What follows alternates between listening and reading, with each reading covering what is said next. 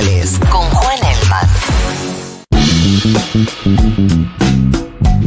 ¿Qué pasa en España, Se Elman? está prendiendo todo fuego, loco. Eh. Bueno, eh, hay una buena noticia igual, que es que comenzó la sesión de investidura de Pedro Sánchez. Pueden Ajá. buscar ahora en YouTube. Le Right sugería... now está a o Sí. vivo.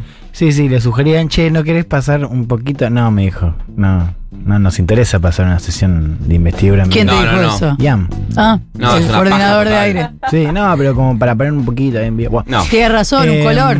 Está Pedro Sánchez que ya tiene los votos para ser investigado presidente. Lo consigue después de un acuerdo crucial con el independentismo catalán, sobre todo el independentismo de derecha, a través de una ley de amnistía que se presentó también esta semana en el Congreso. El problema, digamos, el lado B de esto es que eh, se desató una serie de protestas inéditas desde la transición por el tono, por los protagonistas, ¿no? Hablamos de todo el arco de la derecha, desde el Partido Popular hasta, hasta Vox y eh, inclusive después de Vox, o sea, grupos eh, abiertamente fascistas y falangistas que protestan hace 10 días. Después de Vox, ¿quiere decir a la derecha de Vox? a la derecha de Vox. Sí, señor. Eh, protestan hace 10 días eh, a las afueras de la sede del PSOE en Madrid y en otras ciudades. El domingo hubo cientos de miles de personas en una manifestación encabezada por el Partido Popular que derivó también en otra protesta más hacia las sedes del PSOE. Eh, los manifestantes califican la amnistía como una suerte de golpe de Estado, golpe de Estado, el Estado de Derecho, así lo, lo manifiestan, eh, por concederle la salida a la cárcel a cientos de independentistas. Para que vean un poquito el tono, escuchemos a Alberto Núñez Feijó, líder del Partido Popular, en la manifestación del domingo en Madrid. Escuchamos. Están pretendiendo hacernos pasar como una minoría violenta que se dedica a destrozar y a reventar las manifestaciones. Y decimos no, nosotros estamos con el cumplimiento de la ley y las manifestaciones legales se pueden hacer en cualquier lugar de España.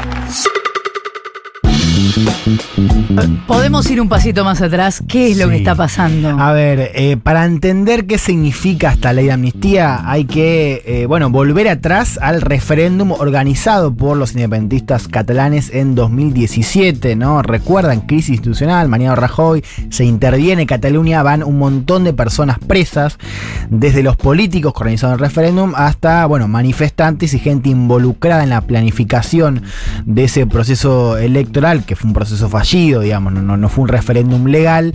La ley presentada en el Congreso abarca los hechos que van desde una consulta popular en 2014 hasta el referéndum en 2017, involucra a policías, a activistas, a políticos, porque están los delitos tipo sedición, digamos que son los centrales si querés que involucraron al, al proceso en ese momento, como también, eh, por ejemplo, las protestas, ¿no? o sea, delitos que derivan de la organización de ese referéndum.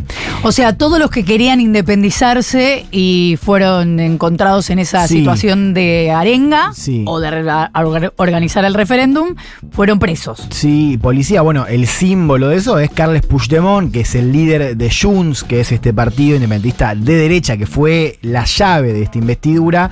Puigdemont se eh, exilió en Bruselas, ahora podría volver con la amnistía. Sánchez había concedido hace un año, un po- poquito más, un indulto, que es otra cosa, es, fue además más concreto, sacó a una decena, un poquito más, de líderes de la cárcel. En este caso es un proceso distinto, o sea, es una amnistía mucho más grande, eh, que, bueno, cambia un poco también la relación de fuerzas entre eh, los líderes catalanes y el resto de España, ¿no? Tiene que ver con eso, con lograr más apoyo.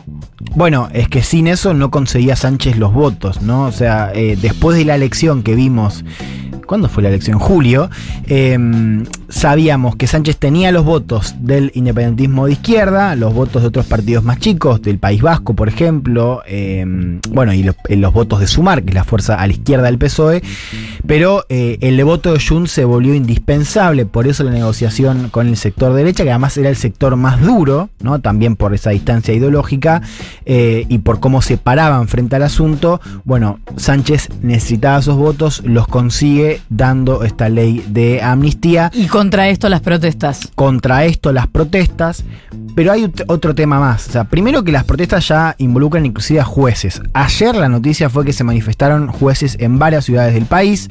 O sea, hay cada vez más ruido, digo, más allá de la cuestión de los partidos y de los manifestantes. O sea, son, vos ves las fotos, son jueces vestidos como jueces, protestando en las legislaturas.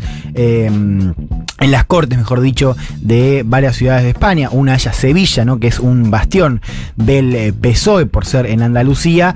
Eh, el caso de los jueces tiene que ver con que en el acuerdo político que se presenta entre Junts y el PSOE se habla de lawfare. Yo lo, expliqué acá el domingo, el, acuerdo habla de lawfare.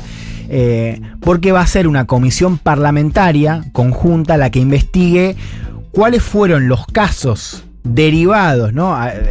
Se habla del offer porque una de la tesis, una de las tesis que comparten ambos partidos es que más allá de los delitos puntuales vinculados al referéndum, hubo cierta judicialización de la política y algunos líderes fueron perseguidos con otros casos. Bueno, A ver, a ver si entiendo, Sí. eh, Juan. Digamos que, para decirlo de manera muy sencilla, que el PSOE encuentra en, la, en el lofer una, una manera de eh, explicar políticamente la ley de amnistía por la cual termina sellando el acuerdo con la derecha eh, catalana para poder eh, embestir Mm. a Pedro Sánchez. No, no, más que eh, por su carácter descriptivo, lo, lo- lo que se habilita es que una comisión parlamentaria invo- investigue cuáles, pu- cuáles pudieran haber sido los delitos que le cayeron a los independentistas por haber organizado, el, por ejemplo, malversación de fondos, temas de acción fiscal. o sea, Como los- nada que ver, le quisieron Claro, sumar causas. Claro, por eso los jueces están en alerta, salieron a protestar, algunos se sumaron inclusive